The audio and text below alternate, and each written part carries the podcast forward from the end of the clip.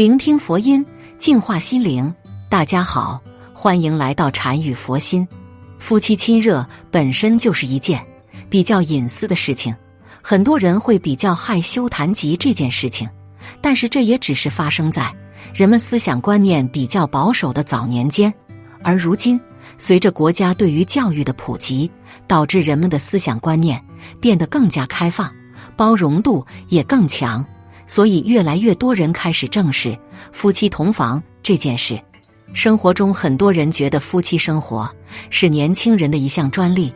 老年人到了一定的年龄之后，身体的各项机能在逐渐的下降，各个器官也在逐渐的衰退，也意味着生理需求在减少。但是，根据走访调查来看，有许多老年人在晚年的时候仍然有着需求。那么，事实真的如此吗？我们接着往下看，一老年人也需要性吗？我们先来谈论老年人的性需要问题。据刘大爷儿媳介绍，关大娘常常半夜把老伴打个乌眼青，而原因说不出口。据了解，刘大爷半夜被打之后，家人劝架询问原因，大爷表示关大娘嫌弃自己没有那个能力。家人听完也很疑惑，这么大岁数了。还要性吗？随后，调解人与关大娘交谈，关大娘否认了刘家人的说法。她说：“夫妻俩其实很幸福。俩人刚开始认识时，刘大爷的身体不好，没有生活能力。关大娘表示，晚年了，两个人合得来就行。后来大爷身体恢复了，那方面功能就挺强的，俩人生活的很和谐。生活中，大多数人认为。”性只是年轻人的专属，老年人已经没有需求了。事实并非如此，不管年轻还是年老，都有正常的生理需求。很多时候，老年人只是身体情况不允许，无法进行体力消耗太大的活动，但需求是不会停止的。这么大岁数还要性吗？要的。美国一项调查结果显示，性生活的频率会随着年龄的增长。而下降，五十岁左右的人群频率大约在每周五次；六十五岁时下降到了每周一次。也有研究显示，老年人的频率虽然在逐步下降，但不会一下子就消失。年轻时频率较高的人，年老之后依然比其他人高。此外，我国也有调查数据显示。五十五至六十一岁的老年人中，百分之五十三的人每月有一次夫妻生活，百分之三十九的老年人可以达到每月三次。很多人都不理解，年纪那么大了，体力不支，器官萎缩，为什么还要进行夫妻生活？殊不知，年龄不是束缚，欲望是人类感情、精神生活的重要组成部分之一，也是身心健康的体现。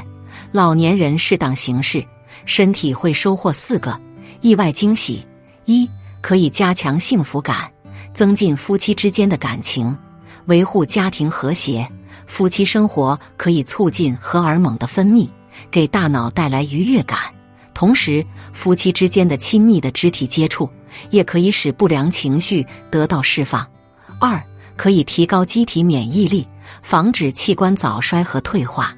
长期压抑欲望会减少体内吞食病菌和白细胞的数量，降低防御功能，抑制免疫系统，使疾病有机可乘。三可以改善激素分泌，尤其对于老年女性来说，年纪大了之后，卵巢功能降低，雌激素分泌减少，会使人看起来更加衰老。适当的夫妻生活有助于刺激卵巢。增强卵巢生理功能和内分泌功能，使精神更加饱满。四可以增强心肺功能。夫妻生活需要消耗一定的体力，可以调节全身上下的肌肉，促进全身血液循环。这对于平时不经常锻炼的老年人来说是一件好事。夫妻之间的相处虽然是人伦之事。但如不能节制，以致长寿疾病的侵袭，或于神明降贱之期、淫污冒毒，而因遭削禄减年之祸，所以为了免使身心受损伤，和受阴谴，应当遵守一些禁忌，以免误犯。二，老人行房时不能亲这个部位，比如要尽量少亲脖子，不然很容易出现危险。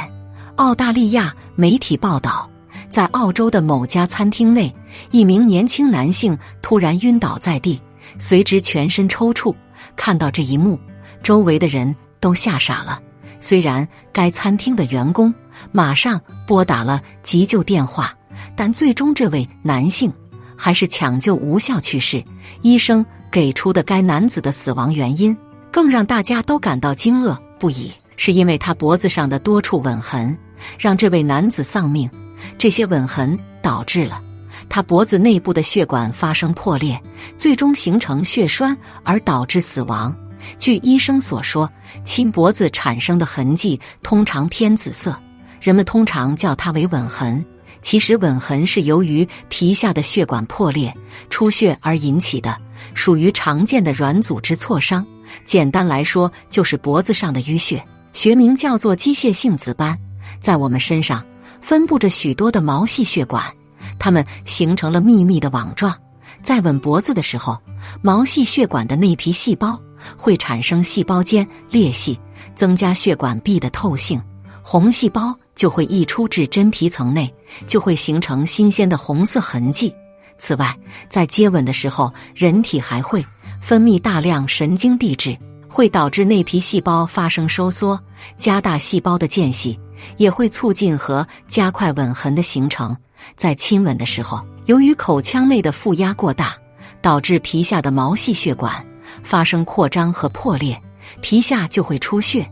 当亲吻的位置是在脖子上的颈动脉的话，可能会因为口腔的负压而导致局部血管内膜受到损害，从而导致发生血栓。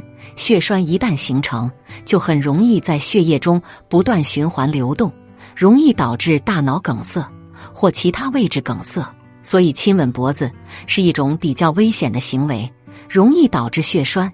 一旦血栓突发脑出血，容易造成患者死亡，从而让爱情变哀情。那么亲完脖子之后出现哪些症状？要怀疑是脑血栓了呢？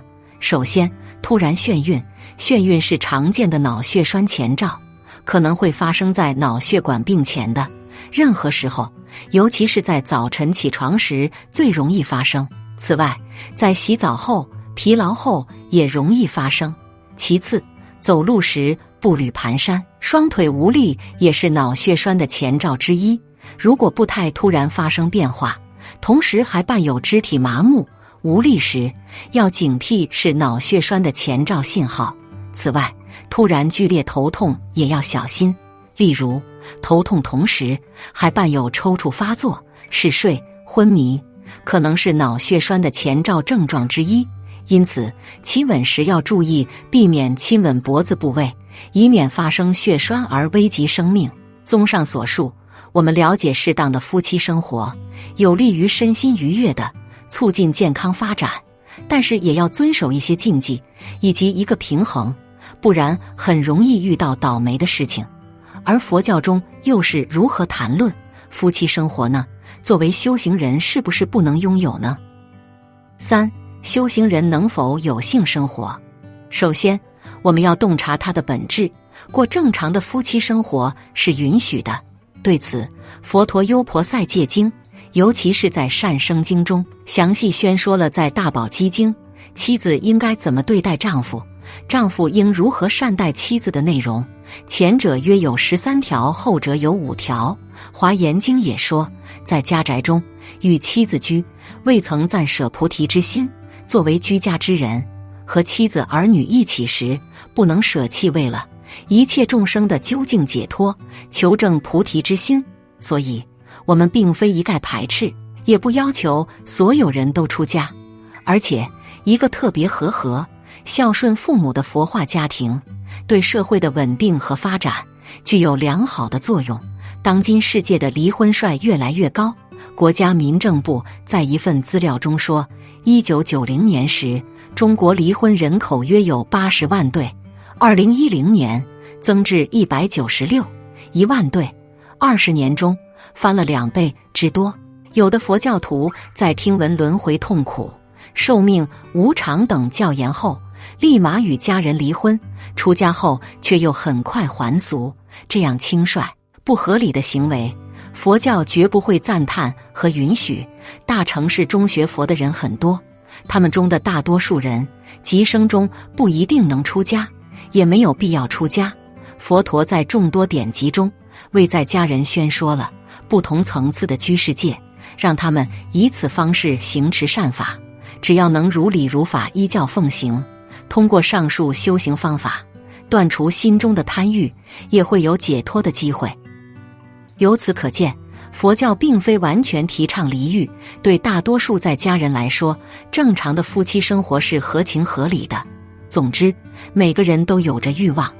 而有了欲望，我们就有着前进的方向，也能够让自己的身体保持健康和心情的愉悦。但是如果只是沉迷于享乐，不顾身体的安危，享受快感，触犯了禁忌，疾病就会随之而来。好了，今天的视频到这就结束了。如果您喜欢本期内容，请给我点个赞，也可以分享给您身边的朋友看看。不要忘了。右下角点击订阅我的频道，您的支持是我最大的动力。我们下期再见。